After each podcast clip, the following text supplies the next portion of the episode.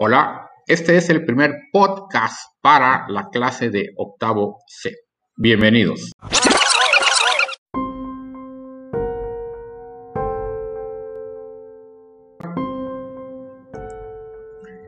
El adolescente dispone de una capacidad física y cognitiva próxima a la de los adultos.